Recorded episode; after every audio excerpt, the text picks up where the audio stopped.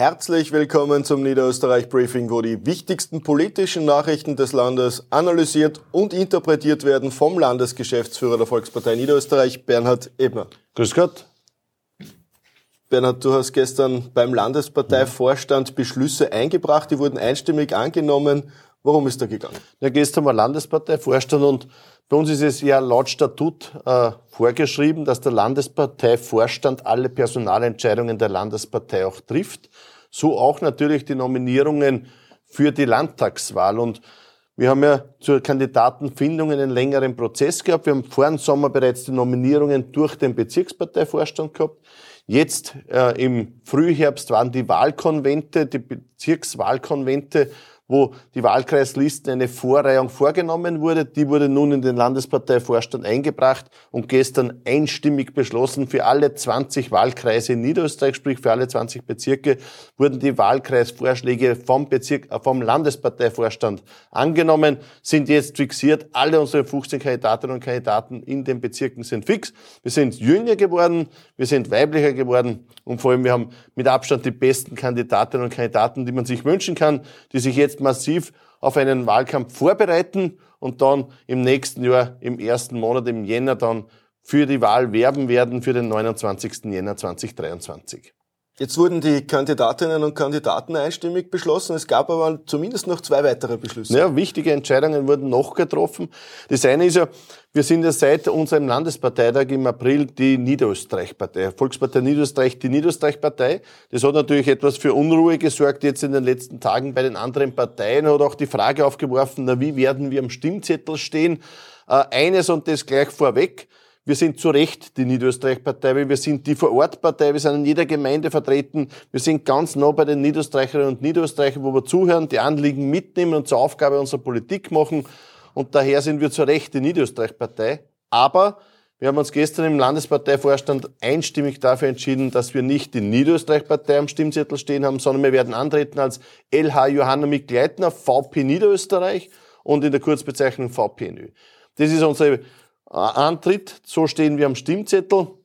Und das, was auch noch beschlossen wurde, ist, dass wir ja zurzeit äh, dabei sind, eine Vertrauensallianz für Niederösterreich zu bilden, ein faires Abkommen mit allen anderen Parteien. Da sind wir gerade mittendrin. Die ersten Gespräche haben bereits stattgefunden.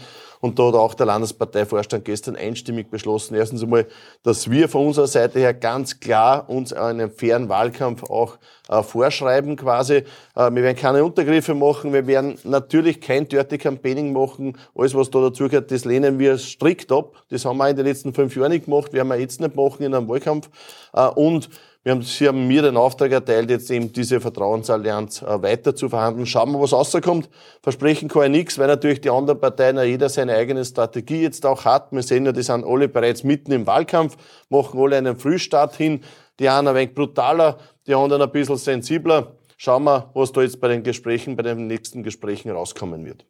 Stichwort Dirty Campaigning. Du hast sinngemäß in einer Aussendung diese Woche formuliert, äh, Bundespolitiker, die den Streit nach Niederösterreich tragen, sollen zu Hause bzw. in Wien bleiben.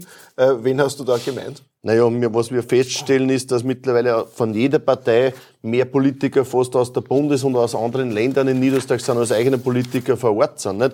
Äh, wenn ich schaue bei der SPÖ, der Deutsch, der auf einmal feststellt, in Niederösterreich, wir treten als Niederösterreich-Partei und der hat sich da, da brüskiert, das ist Wählertäuschung. Nein, Wählertäuschung ist im Wahrheit das, was die SPÖ macht, wenn sie jetzt Bundesthemen nach Niederösterreich hereinziehen. Wenn der Deutsche in Niederösterreich auf einmal glaubt, er muss sich da mit einbringen.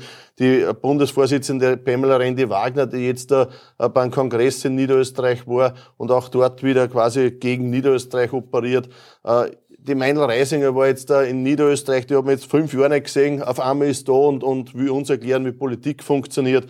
Bei der FPÖ waren es die anderen Länder aus Salzburg, die Zwarzig, aus der Kunersek, aus der Steiermark, die auf einmal jetzt alle in Niederösterreich herkommen und da versuchen, sich einzubringen. In Wahrheit, die haben alle in den letzten fünf Jahren, hat man die nicht gesehen, haben nichts gemacht für Niederösterreich, haben keinen Beitrag geleistet. Die sollen auch die letzten zwei Monate bis zur nächsten Wahl auch dort bleiben, wo sie jetzt sind, in ihrem Umfeld und sich nicht bei uns einmischen. Bei uns geht es um Niederösterreich, es geht um Blau-Gelb, es geht um eine Landeswahl am 29. Jänner. Äh, die Landeswahl am 29. Jänner war höchstwahrscheinlich auch der Grund, warum die Landeshauptfrau und du in den Untersuchungsausschuss geladen mhm. wurden. Äh, jetzt haben wir viele Mails bekommen und Anfragen dazu.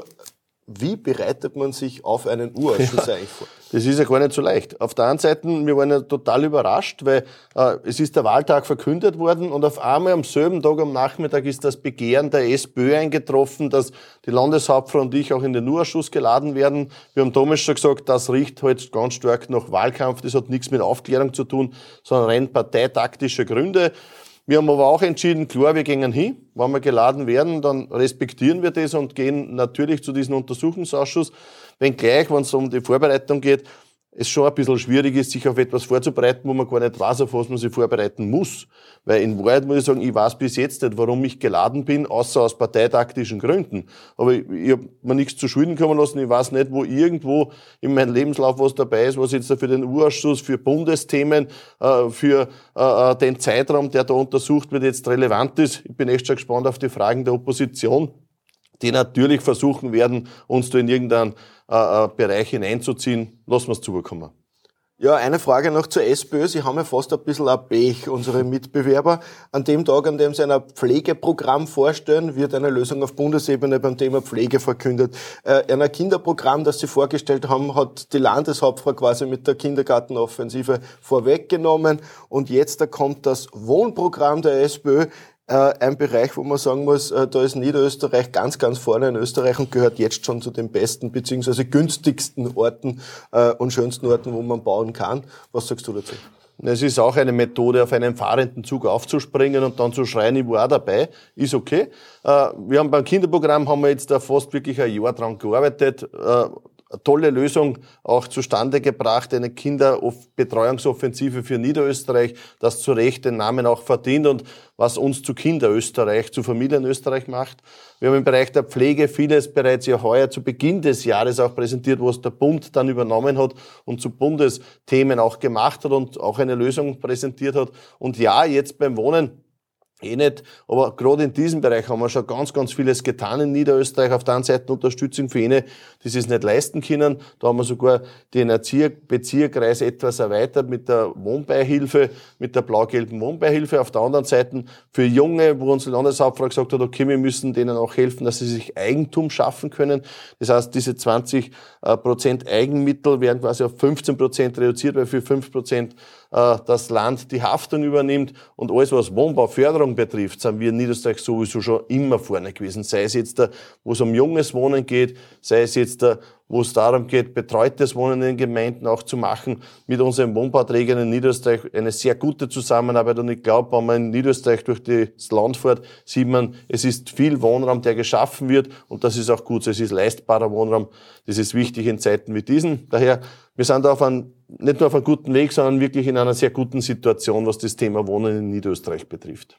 Jetzt sind die anderen Parteien schon in einen Wahlkampf-Frühstart gestartet. Mhm. Unsere Landeshauptfrau hat immer, immer gesagt, 2022 ist ein Arbeitsjahr, es ist noch viel zu tun. Unter anderem fordert unsere Landeshauptfrau, beziehungsweise befindet sich auch schon in Gesprächen, weitere Entlastungen, gerade was die Energiekosten betrifft für Unternehmerinnen und Unternehmer. Was sagst du dazu? Ja, es ist so, dass gerade Klein- und Mittelunternehmen richtig unter der Energiekrise auch leiden. Da gibt es einige Unternehmen, die jetzt sehr energieintensiv sind und die, so jetzt tatsächlich extrem spüren. Ich denke da an die Bäcker, an die Fleischer zum Beispiel, auch äh, äh, Klarhändler, äh, äh, Nahversorger in Wahrheit. Äh, die leiden manche massiv unter den hohen Energiekosten, Gas und Strom. Und ja, es ist auf der einen Seite schon was passiert für die Vergangenheit, wo es Unterstützung gibt, aber es braucht auch eine Lösung für die Zukunft.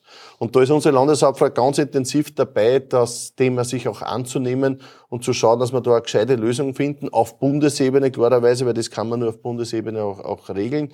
Äh, ich hoffe, und ich gehe davon aus, dass da in absehbarer Zeit auch hier Signale gesendet werden, dass das Thema wichtig ist, dass sich der Bund annimmt und dass es dann am Ende des Tages auch Lösungen gibt, diesen Unternehmen auch unter die Arme zu greifen. Ja, in diesem Sinne sagen wir vielen lieben Dank fürs Zusehen.